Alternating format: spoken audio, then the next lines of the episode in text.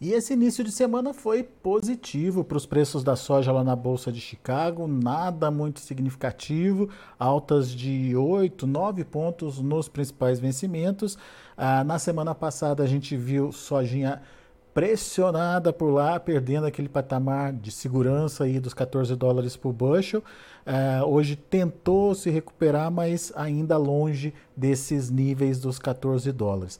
Vou conversar agora com o Rafael Mandarino. O Rafael é lá da AG Resource Brasil. Seja bem-vindo, meu amigo. Obrigado mais uma vez por estar aqui com a gente é, e nos ajudar a entender o que vem por aí, principalmente diante é, desse cenário que na semana passada foi pressionado. Essa reação de hoje significa alguma coisa para você? Muda de alguma é, forma a perspectiva de pressão nos preços que a gente viu se consolidar na semana passada? O que, que você está vendo aí em termos de preço para a soja daqui para frente? Rafael, seja bem-vindo. Obrigado mais uma vez, sempre uma honra estar aqui com vocês, agradeço o convite. É, a gente é, viu aí uma reação em relação ao mercado, ao relatório que a gente teve de estoques, né? E relatório que trouxe números de estoque um tanto quanto mais elevados para soja, não tanto mais elevado, números são tanto quanto mais restritos para é, os grãos em gerais, milho, trigo, né? Então isso acabou favorecendo uh, essas duas é, em relação à soja na semana passada. Agora, eu acho que um ponto é, interessante que você falou é que a gente perde os 14 dólares, né? na semana passada. hoje tenta uma ou simula uma recuperação é, e ainda não dentro de uma perspectiva de conseguir voltar para esse nível de 14. Eu acho que é, muito tem a ver com o início de plantio. Você vê um, um IMEA trazendo aí já com 6,29% das áreas finalizadas até sexta-feira, 30 do 9, né, de plantio por lá, ou seja, está avançando é, bem, tá é, 0,13 pontos percentuais acima da safra passada e 4,49 em relação à média dos últimos cinco anos, ou seja, estamos acelerados na perspectiva de plantio, tá? E eu acho que o Brasil como um todo ele tende a avançar bem. E eu acho que esse é um dos pontos que também está sendo considerado, é, não só os estoques, não só perspectiva de alívio no quadro de oferta e demanda americano, mas sim é, toda uma projeção que a gente tem aí é, no cenário é, aqui pela América Latina. Argentina ainda é uma preocupação, é Paraguai ainda é, talvez um sul do Brasil, sim, mas é, o próprio Notícias Agrícolas trouxe aí para vocês mais cedo, eu né? estava até conversando com o Alexander, justamente essa perspectiva de laninha perdendo um pouco de força, né? Então, é...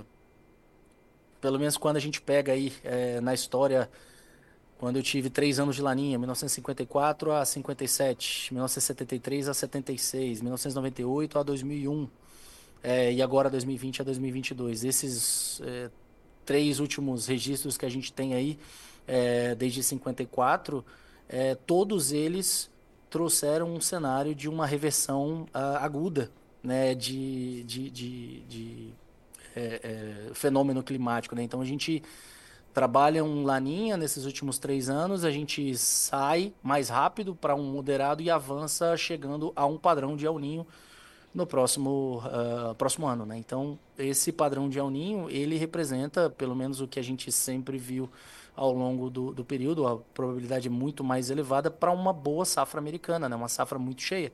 Safra essa que, obviamente, vai estar enfrentando custos né, de fertilizantes um tanto quanto mais elevados, diferentes do que a gente viu aqui, que o movimento foi feito é, é, antecipado, né, foi tomado um cuidado para não se tomar um partido, enfim.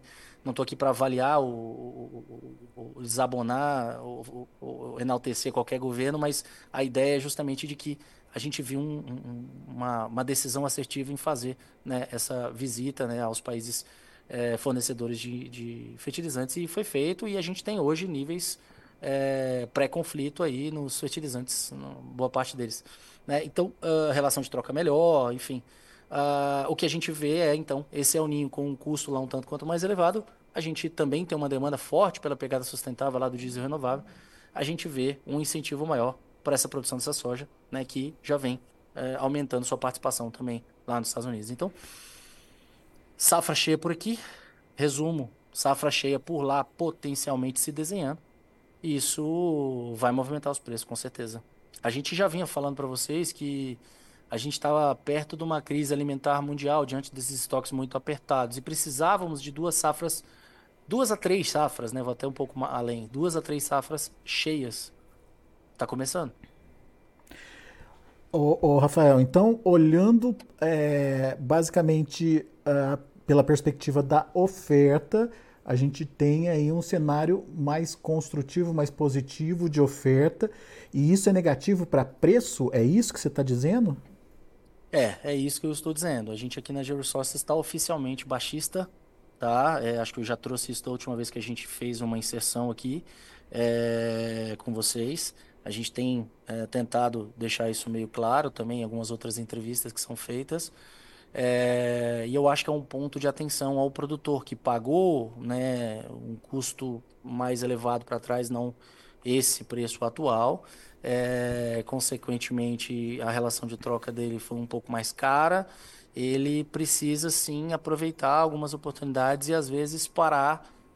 Desculpa ser o realista do processo, mas esse é o meu trabalho de sonhar, né, de novo com soja guará, pelo menos nesse nessa temporada que se projeta uma safra muito cheia, a não ser que tenhamos algum problema aqui na América do Sul. Aí não, aí muda totalmente a perspectiva, os quadros vão se apertar e, e diante dessa volatilidade tamanha, as taxas de inflação de alimentos pelo mundo como um todo e, e todas as projeções apontando cada vez é, inflação maior ou taxas maiores de inflação é, para alimentos, aí a gente pode sim voltar a ver é, esses preços voltarem a subir afiadamente. Tá? Então, muita coisa para se definir. A gente está chegando a novembro, que é uma definição da manutenção ou não do corredor de exportação. É, a gente está é, num cenário é, político aqui para definir também como é que vai ser é, a tocada né, monetária, fiscal, incentivo ao agronegócio aqui, é, como é que fica a relação comercial com outros países, né? Então, é, eu acho que quando a gente pega todo esse cenário de instabilidade, hoje, segunda-feira, ainda por cima, que não começou nem a semana direito, uhum. é um grande desafio a gente estar tá dando qualquer previsibilidade para o produtor. A gente acha que tem mais oportunidades, sim, pela frente, principalmente pensando num Chicago. Eu acho que o produtor ele tem que se antecipar em travar componente. Ah, eu nunca fiz. Tá na hora de fazer, tá? Tá na hora de se movimentar, tá na hora de fazer é, o que precisa ser feito que o mundo inteiro trabalha assim e tem muito produtor que só vende na, no meio da colheita, né, no início da colheita. E a gente sabe que em anos de reversão de tendência não é o mais correto a ser feito, principalmente pensando em preço médio e mitigação de risco. Pois é, mas daí você falou uma coisa importante e que, é, é, no meu entender, é motiva ou não motiva a comercialização parte do produtor. Ele tem, ele está vendo uma soja caindo nesse momento e está uh, havendo um custo de produção elevado por conta dessa questão dos fertilizantes que você já trouxe aí para gente.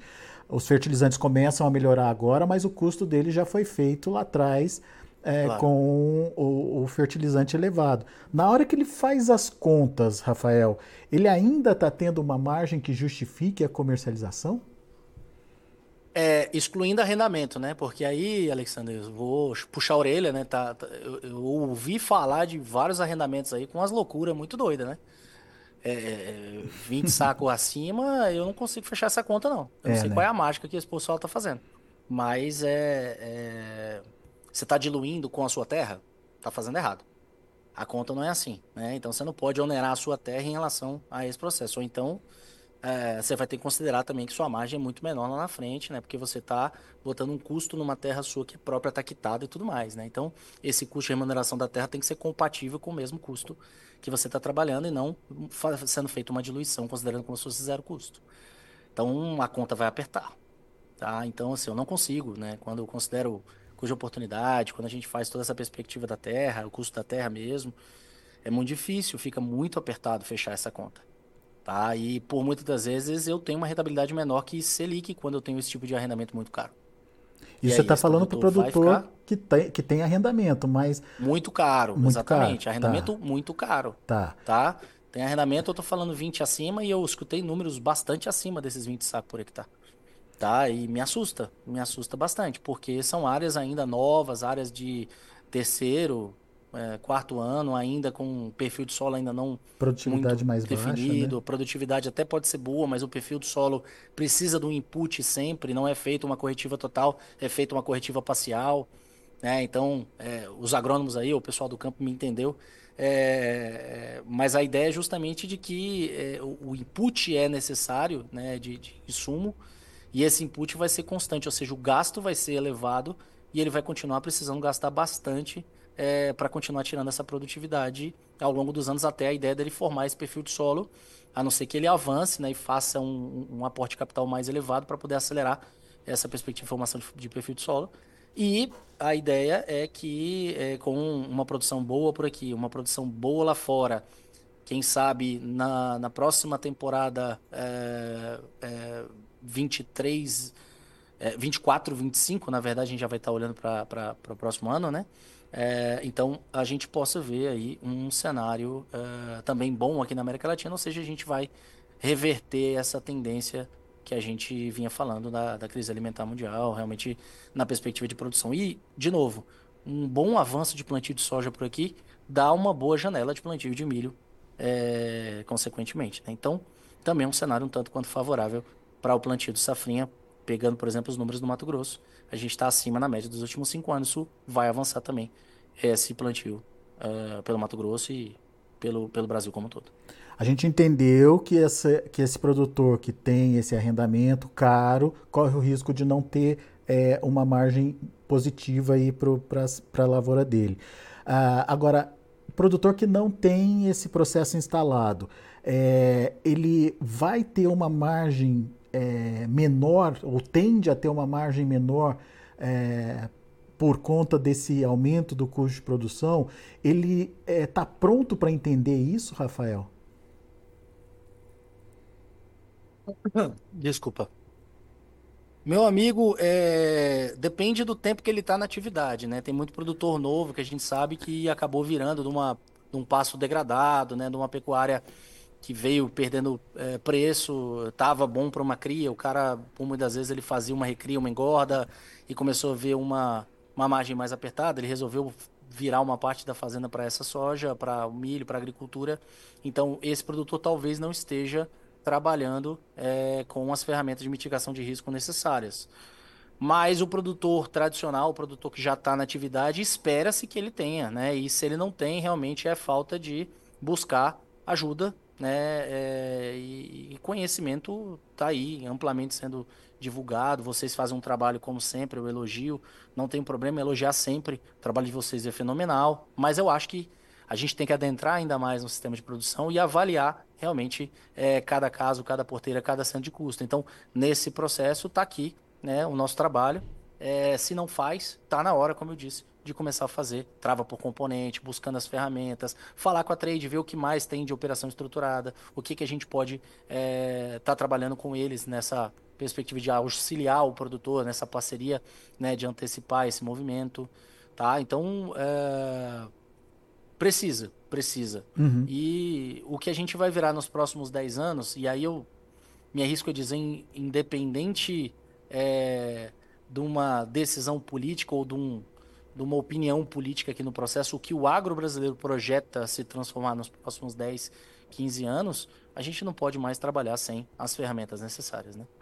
Mas será que o produtor entendeu, Rafael? Eu pergunto isso até é, por, por observar a evolução aí da comercialização dessa próxima safra, né? Me parece ainda que está muito atrasado, me corrija se eu estiver errado. É, será que ele entendeu que essa próxima safra ele talvez não tenha as margens que ele teve nos anos anteriores? É, eu acho que se ele não entendeu, ele está entendendo agora, né? Você diz com todas as letras, tá? E bem claro e alto e bom som, tá? É, eu acho que está na hora dele entender e é por isso que eu estou sendo bastante enfático e gostei da sua é, deixa. Realmente, é, pode ser que a gente não tenha a mesma rentabilidade que você teve nos últimos dois anos, que foi, desculpa como fala, né? O pessoal do interior estava nadando de braçada, né? Tava lindo, tava maravilhoso, até errando às vezes, estava conseguindo tirar uma boa rentabilidade. Cuidado, tá? O mercado é soberano e o mercado tende a não esperar, né? O, os atrasados, né, o movimento aí desses atrasados. A gente está sim bastante preocupado, é, não pela produção, maravilhosa a produção, mas e aí? É, você vê, olha para o próximo, pro, pro próximo ano, a gente vai continuar com é, uma exportação potencialmente aí falando de 90 milhões de toneladas, tá, mas é, a produção tá 151 pela que a gente está trazendo, vai ver Conab essa semana, vai ver outras casas estão trazendo 153. Eu já ouvi 160 se nada der errado, tá? Então assim, por mais que desabone uma Argentina, um Paraguai 160, esquece. Nesse mesmo período, Alexandre, eu queria chamar a atenção, quem acompanha o nosso trabalho e gosta do nosso trabalho, no ano passado estávamos falando de que a safra podia ser menor. Teve gente dando risada nesse período, né? E tudo mais, aquela coisa normal de sempre, né? É, nesse ano não, a gente está revisando para cima esses números. Tá? Então a gente no ano passado estava revisando os números para baixo e o pessoal deu risada porque achou que a gente estava meio doido da cabeça. Tava aí, né? O nosso meteorologista conseguiu acertar, né? Conseguiu trazer uma, uma antecipação desse movimento. Nesse mesmo período né, do ano passado, agora ele está falando para gente que não, que ele está bastante certo de que esse Laninha vai trazer muito mais chuvas para o Brasil como um todo e a gente vai ter chuvas, inclusive, em momentos cruciais como é, outubro, novembro, dezembro, principalmente novembro e dezembro aí, acima da média, né? Aí tudo bem, janeiro deve dar uma, uma, uma, probabilidade de chuvas um pouco mais abaixo, né? Um fevereiro volta a ter chuva, março a gente pode ver também é, um pouco abaixo da normalidade.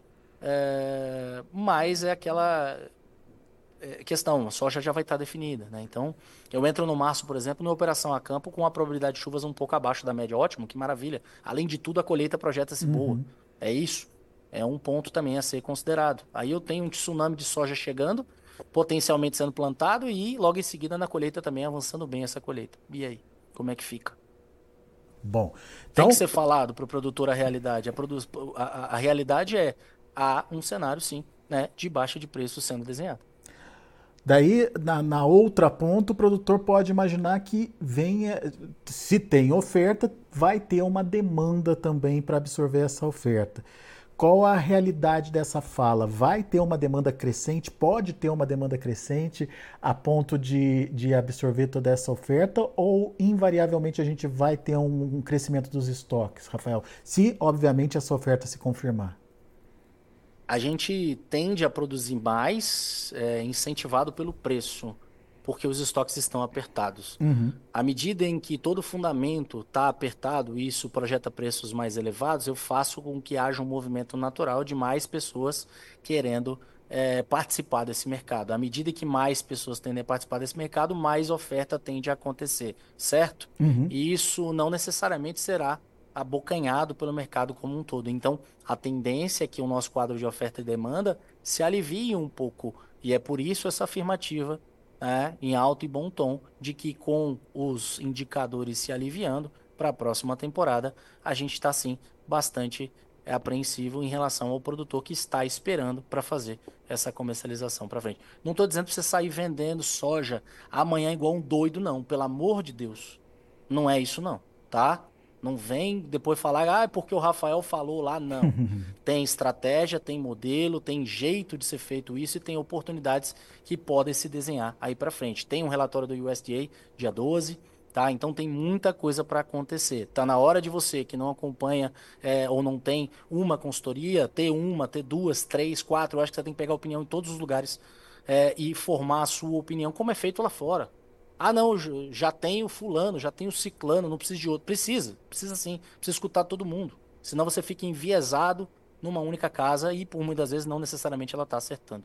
Tá? Então, eu acho que o trabalho, como disse de vocês, ele é muito bom para dar essa, esse termômetro, tá? E sim, vai ter uma demanda maior? Vai, vai sim. A gente entende que a exportação deve estar tá beirando aí próximo dos 90 acima milhões de toneladas no Brasil na, no ano que vem. A gente deve ter é, uma perspectiva de talvez melhorar a, a, mistura obrigatória por aqui, né? Isso vai jogar o nosso uso doméstico potencialmente para cima de 50 milhões de toneladas, 53, é, 55, né? Então, é, isso pode favorecer bastante também a perspectiva de desenvolvimento industrial por aqui, né? Você vê a Biov é, sempre batendo na mesma tecla que a gente precisa melhorar essa mistura por aqui, né? Margem não está ajudando, justamente porque se esmagou muito, né? E não tem uh, um cenário tão favorável assim no momento atual. Então, para o próximo ano, a gente sim deve ver aí um, um, um, alívio nos estoques, mas sim também elevando exportação, elevando o protagonismo do Brasil nessa perspectiva da exportação mundial,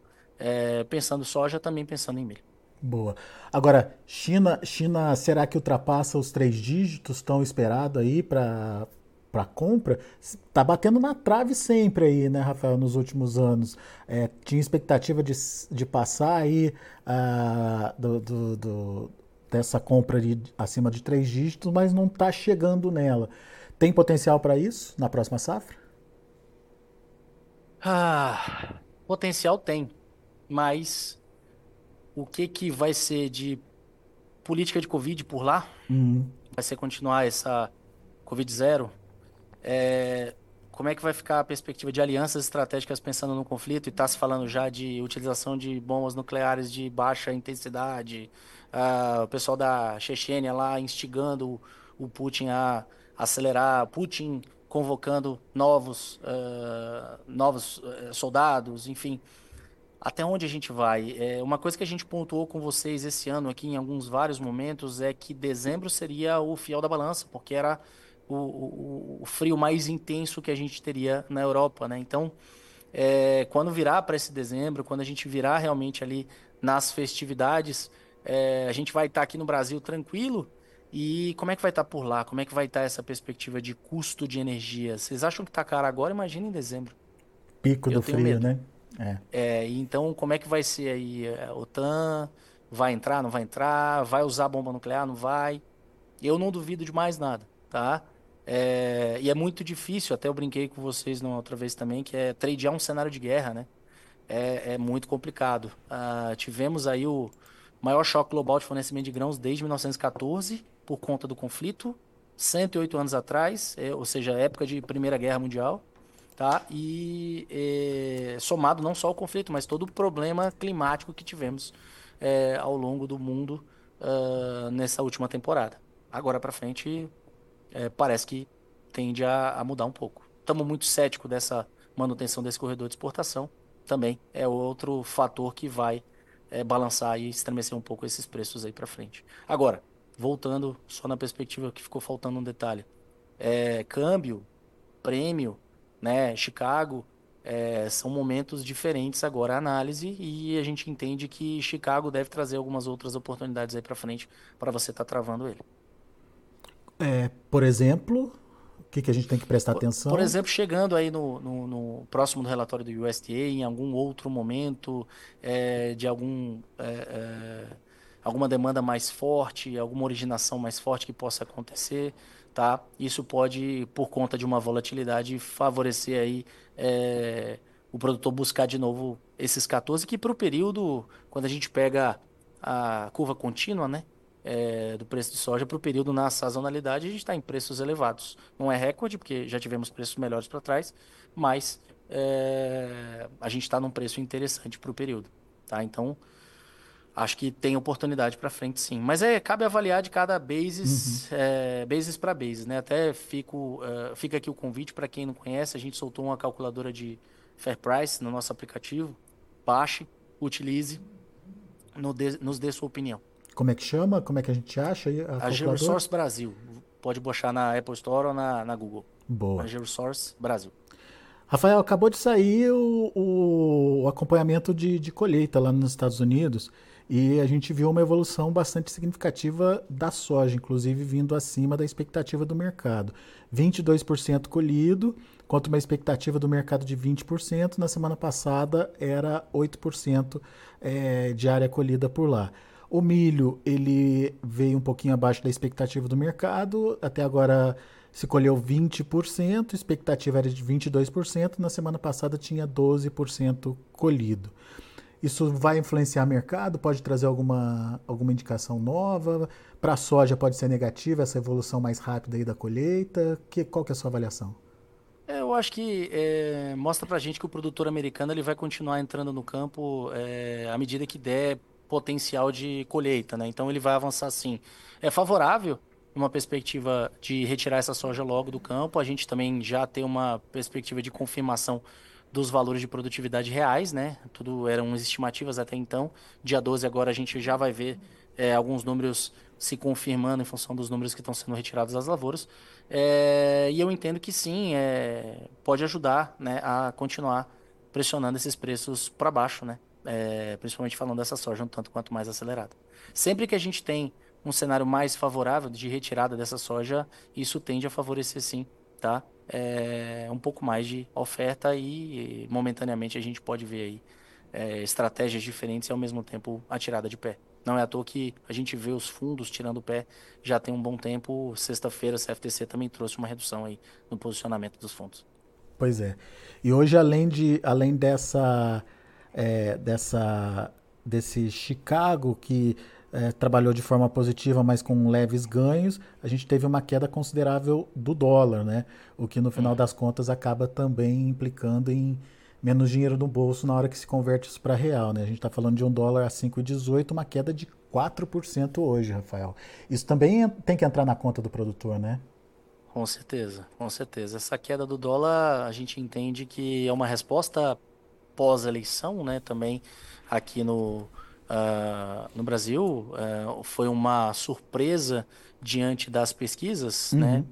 Para muita gente não foi uma surpresa, mas ao mesmo tempo a gente vê né, um cenário é, de um pouco mais de paridade de disputa aí para o segundo turno.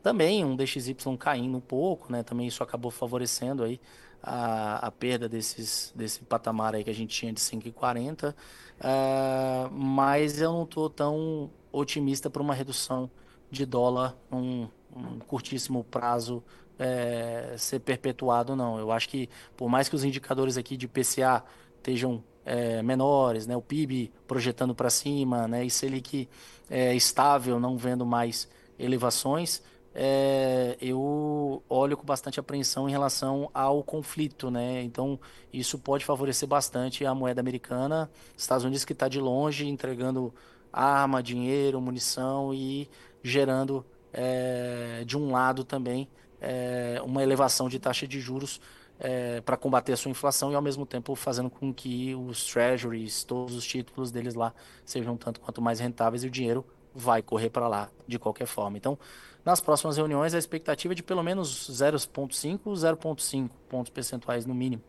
Tá? Vamos ver o que, que vem. Tem gente ainda bastante otimista em 0,75. Eu estava no evento em Maringá na semana passada, tinha um economista lá de um banco e falaram justamente desse 0,75 na próxima reunião ainda. Eu acho muito otimista tá? Mas isso obviamente também vai forçar bastante esse dólar aí para frente. Pois é, e mas... aqui o cenário político, né? O que, é. que vai virar? E pois você, o é. que, que você acha, Alexandre? Vou voltar para você. eu, eu prefiro me abster nesse momento.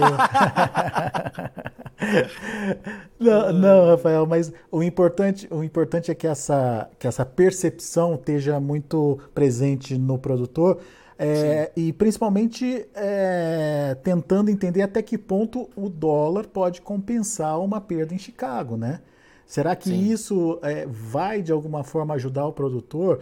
E isso dá segurança para ele continuar segurando aí a comercialização dele?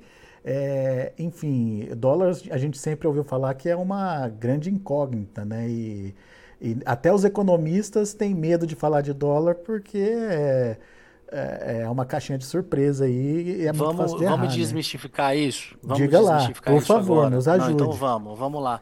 É, dólar, você está olhando para uma safra, você está fazendo componente, o dólar está puxando aqui agora. Você olha um dólar futuro, por que não travar? Ah. Quanto é que está o dólar futuro? Quanto é que está essa perspectiva? Então, por isso que eu falo, está na hora de você começar a trabalhar com componente. A título de exemplo, eu sou produtor rural, não vou dizer os números porque, né, enfim, é, é, deixa isso para um outro momento aí nos bastidores. Mas a ideia é o que? Eu cotei é, venda por uma trading é, recentemente é, e o preço não estava compensando. Não era um preço que estava tão favorável assim. E eu falei, não, então eu quero travar componente. Eu travei só o Chicago. Eu travei o, Chicago a. Foi até uma época que a gente saiu ligando para um monte de cliente nosso aqui e falou: vamos travar aí a. Próximo de, de 15, tava 14,90, 14,80 e poucos. É, em 15 dias eu ganhei é, 9 reais por saco.